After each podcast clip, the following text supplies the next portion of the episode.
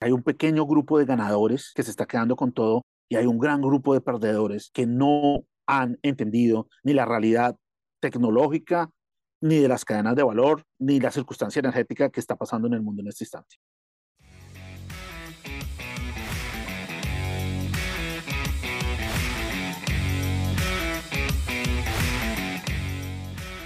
Hola, bienvenidos al podcast de los Game Changers, un espacio para entender aquellas empresas y tecnologías que están definiendo el futuro y cómo invertir en ellas.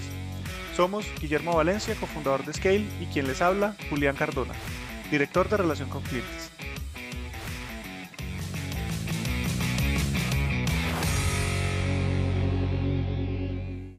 Esta semana ha sido una semana movida y con noticias interesantes para las decisiones de inversión y de negocio para todos en el mundo. La Reserva Federal de Estados Unidos volvió a subir la tasa de interés por tercer mes consecutivo en 75 puntos básicos. Lo que puede ser más llamativo es que la mayoría de los miembros de la Fed en Estados Unidos ven que la tasa podría llegar incluso a niveles del 5% para diciembre del 2023. Esto puede traer serias implicaciones a los diferentes mercados. Hola Guillermo, ¿cómo vas? Un saludo muy especial a todos los seguidores, a toda la audiencia de Scale, que hoy estamos cumpliendo nuestro episodio número 30. 30 semanas consecutivas sin parar. Eso nos hace muy felices y espero que todos lo estén disfrutando. Guillermo, retomando este, esta introducción de las decisiones que ha ido tomando la Fed, dadas las noticias que se van recibiendo también de la inflación en Estados Unidos, pues sería muy interesante empezar por qué implicaciones tiene esta nueva decisión en el mercado en general y después entremos un poquito en el mercado de bolsa. Definitivamente, independiente de lo que nosotros creamos, es muy importante entender qué piensa la Fed. Y la Fed está totalmente comprometida a contener la inflación. La inflación es una preocupación real en este instante para la Fed, lo que quiere decir que pueden venir más subidas de tasas. Ahora bien, enmarquemos esa discusión de la inflación dentro de lo que ha pasado con la inflación en los últimos dos años y lo que estaba en juego aquí, que es la credibilidad de la Fed. La Fed no fue capaz de ver nacer esta inflación y desde nuestra óptica la está sobreestimando. Precio del petróleo, 80 dólares. Precio de todos los commodities han corregido significativamente. Subida de tasas, con un mundo que tiene más de 252 trillones de dólares en deuda, va a poner una presión deflacionaria, que es lo que nosotros creemos que viene una fuerza deflacionaria de corrección. Pero el plot de la Fed es inflación y el plot de la Fed va a ser subida de tasas. Y eso es una realidad.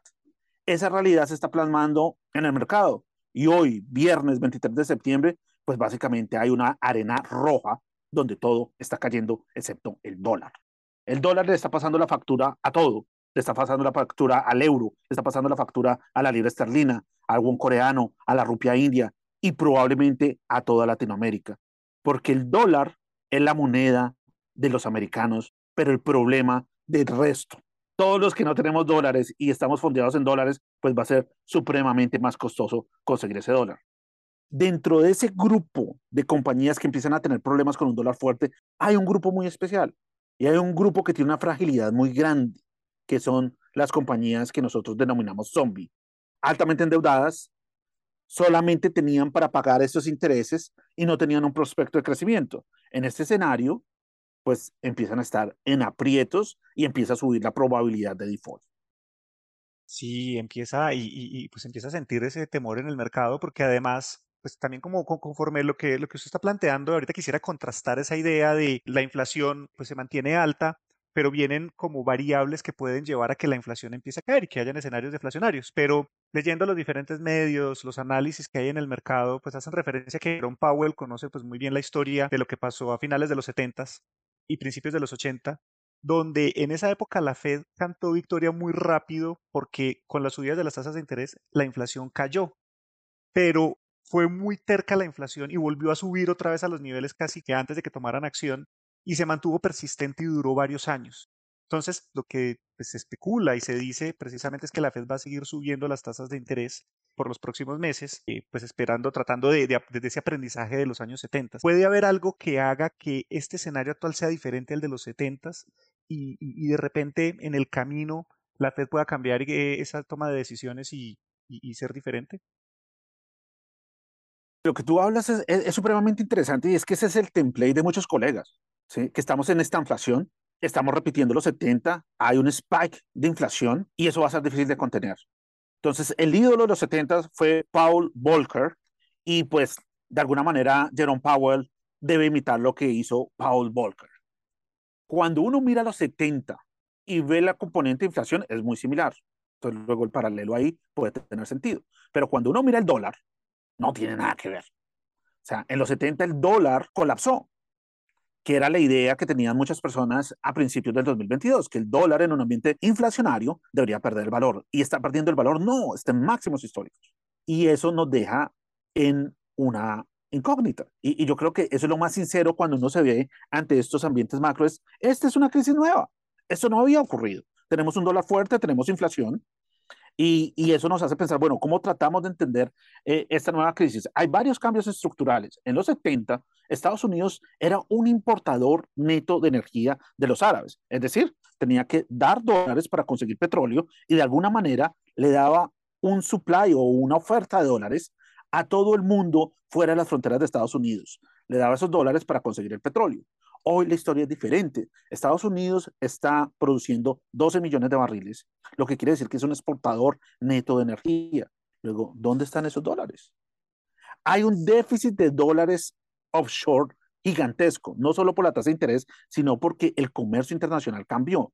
El anterior mayor importador de energía del mundo hoy exporta. Ese es un cambio estructural en la economía y ese es un cambio estructural en la tasa de cambio. Y esa es la razón porque hoy vemos un DXY a 112 y probablemente va a superar los 120 del 2000, porque este es un reset en cómo operaba la economía en el mundo. Yo entiendo esas preocupaciones de que la, que la inflación rebote, pero yo creo que lo que hizo que la inflación bajara no fue solo la acción del Banco Central, lo que hizo que la inflación bajara en los 80 fue la globalización. Lo que hizo que la inflación bajara fue que cayó el muro de Berlín y que China se volvió una opción, que el Asia eh, emergente también se volvió una opción. Luego, los costos de producción eran más bajos y al final creó una presión deflacionaria. ¿Cómo puedo probar mi idea? Japón no tuvo Volcker. No existió un Paul Volcker en Japón y las tasas cayeron. Sí, luego, hay, unos, hay una parte que es estructural en la inflación, hay otra parte que depende del Banco Central. Igual, nuestra posición no es predecir qué va a ocurrir. Nuestra posición es tomar buenas decisiones y posicionar un portafolio para que se beneficie eh, de este entorno macro. Definitivamente este es un ambiente donde hay volatilidad en todos los activos. En todo hay volatilidad. La pregunta es, por la volatilidad que estoy asumiendo en los próximos tres años, ¿dónde voy a tener un buen retorno? El siguiente mensaje es, es imposible diversificar porque hay volatilidad en todo. Luego tengo que saber seleccionar. En este instante el dólar fue muy importante, sigue siendo muy importante tener un ahorro en dólares, es muy importante. Y la pregunta final es, en un ambiente un dólar fuerte, tasas muy fuertes, ¿dónde no debo estar? ¿Qué es lo más frágil? Y nuestras monedas locales son un problema. Hay muchas compañías que tienen una deuda, un perfil de deuda en dólares que van a tener un problema, pero van a haber otras compañías que si bien hoy están sufriendo volatilidad, son las que debemos comprar, son las que van a terminar supremamente bien posicionadas en los próximos 3, 4 años. Entonces, estamos en un escenario donde si lo pensamos en términos de índices, vamos a tener una fluctuación. Pero, ¿qué quiere decir que, que hay una fluctuación? ¿Qué quiere decir que hay un equilibrio en el Standard Poor's? Que hay un pequeño grupo de ganadores que se está quedando con todo y hay un gran grupo de perdedores que no han entendido ni la realidad tecnológica, ni de las cadenas de valor, eh, ni, ni la circunstancia energética que está pasando en el mundo en este instante.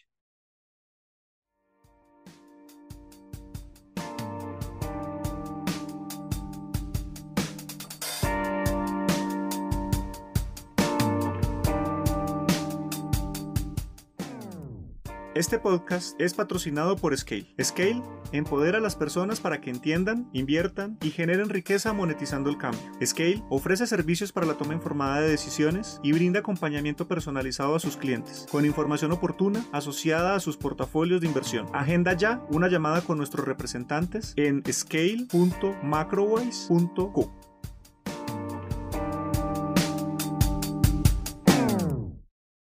Guillermo, y ahí, bueno, solo recapitulando dos cosas.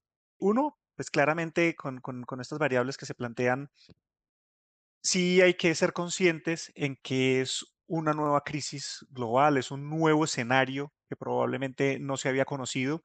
Inclusive, pues se dice, cuando se leen artículos de, de, especialistas bastante respetados, pues todavía los economistas no saben qué va a pasar con lo que está, con, con, con las acciones que se están tomando. O sea, todavía no, no, hay forma de predecirlo, porque como es nuevo, no se sabe, y pues creo que ya usted ahorita nos hizo un barrido muy bueno en la comparación de la diferencia entre el 2022 y los 70, donde hay grandes diferencias de, estructurales de Estados Unidos y su moneda.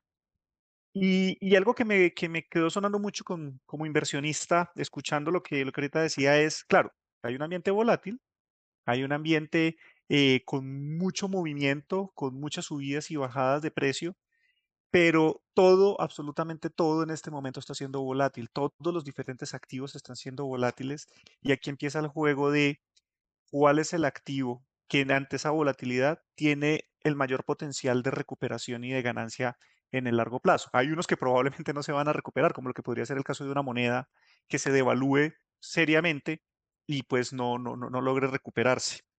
Entonces, Guillermo, quería hacer esa recapitulación y, ahora le quiero lanzar una pregunta cuando tocaron el tema de monedas. ¿Cómo le va a Colombia y a México con esta situación? Las monedas latinoamericanas son uno de esos zombies. Nada que hacer. Igual, la historia de Colombia y México son bien diferentes. México está muy integrado con las cadenas de valor de Estados Unidos y de alguna manera, con todo el problema de China, México se va a beneficiar de unos flujos estructurales. Entonces, México yo lo sacaría aparte. Si bien va a tener fluctuación, va a tener volatilidad, esa integración con las cadenas de valor de Estados Unidos de alguna manera crea cierto blindaje. Colombia. Colombia, un exportador de commodities, donde un petróleo que está corrigiendo, si bien son niveles aún interesantes, es un petróleo que está corrigiendo, un liderazgo que se opone a los commodities, entonces lo que le ayuda, pues tampoco va a estar ahí por los próximos tres años, y supremamente endeudado, con unos imbalances fiscales bien importantes y una senda hacia la productividad clara, una historia que también de alguna manera es similar en Brasil, y ahorita pues viene el ruido electoral. Luego, Latinoamérica en general va a ser muy susceptible a lo que pase con un dólar fuerte. Es que, Julián, estamos hablando que el euro está por debajo de la paridad y puede llegar a los niveles del 2000, punto, punto 85. La libra esterlina está en niveles de los 80, cuando fue la crisis de deuda latinoamericana. Luego, esto es una crisis mayor.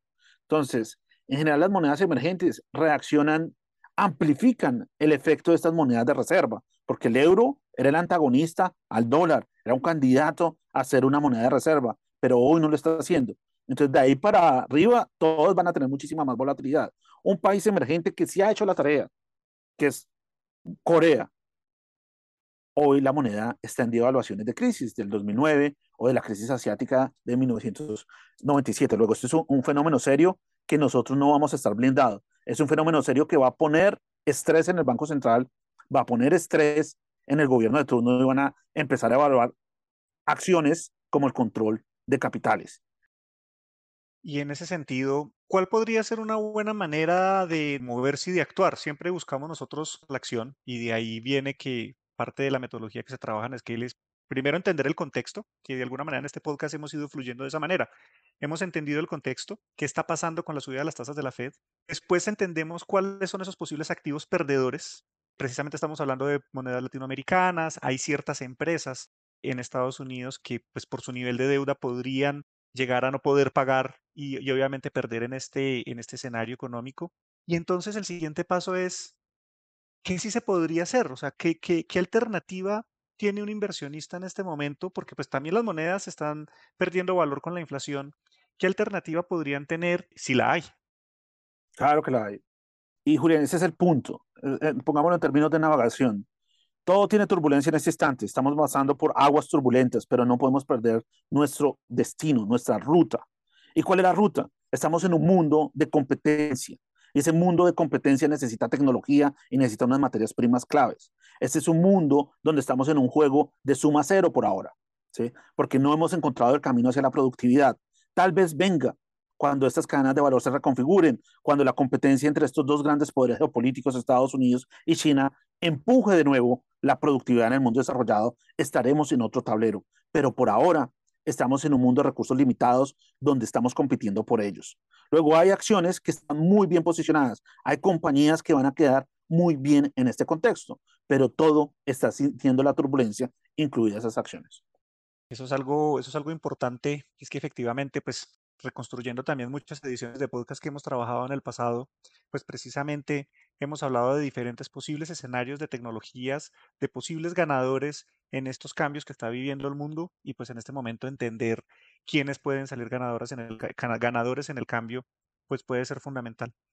Guillermo, yo creo que ya no tengo, eh, eh, no tengo más preguntas el día de hoy y pues me queda algo como súper claro y es que el gran ganador en este momento en el mundo pues es el dólar y de alguna manera pareciera que ahí es donde están las principales eh, pistas o caminos para uno poder gestionar este, esta volatilidad y obviamente pues tomar acción. ¿Lo entendí bien? De acuerdo. El primer paso para tener una inversión exitosa en este contexto macro es hay que tener un ahorro en dólares estructurales. Después de que se definan bien las megatendencias, porque esto va a crear una reacción, un dólar fuerte le hace daño a muchos. ¿Y cuál fue la reacción del 85? El acuerdo Plaza Accord, que después creó otra tendencia en la moneda. Pero aún no estamos ahí.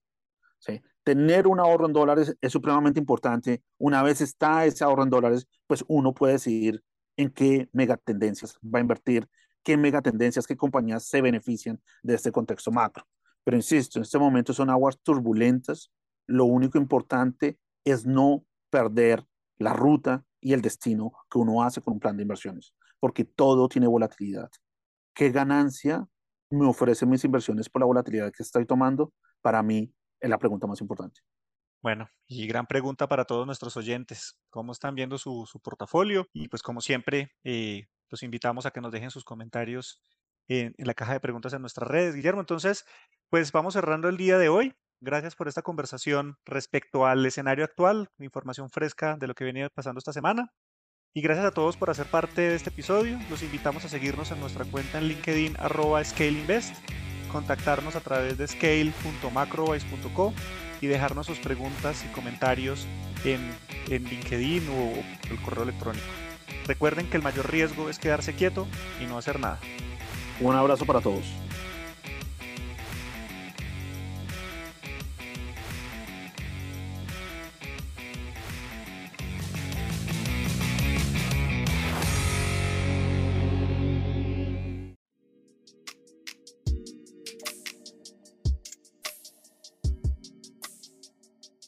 Ten en cuenta que los contenidos de este podcast no son un consejo de inversión y son publicados únicamente con fines informativos y educativos. Es responsabilidad del oyente realizar la investigación apropiada y tomar sus propias decisiones antes de invertir.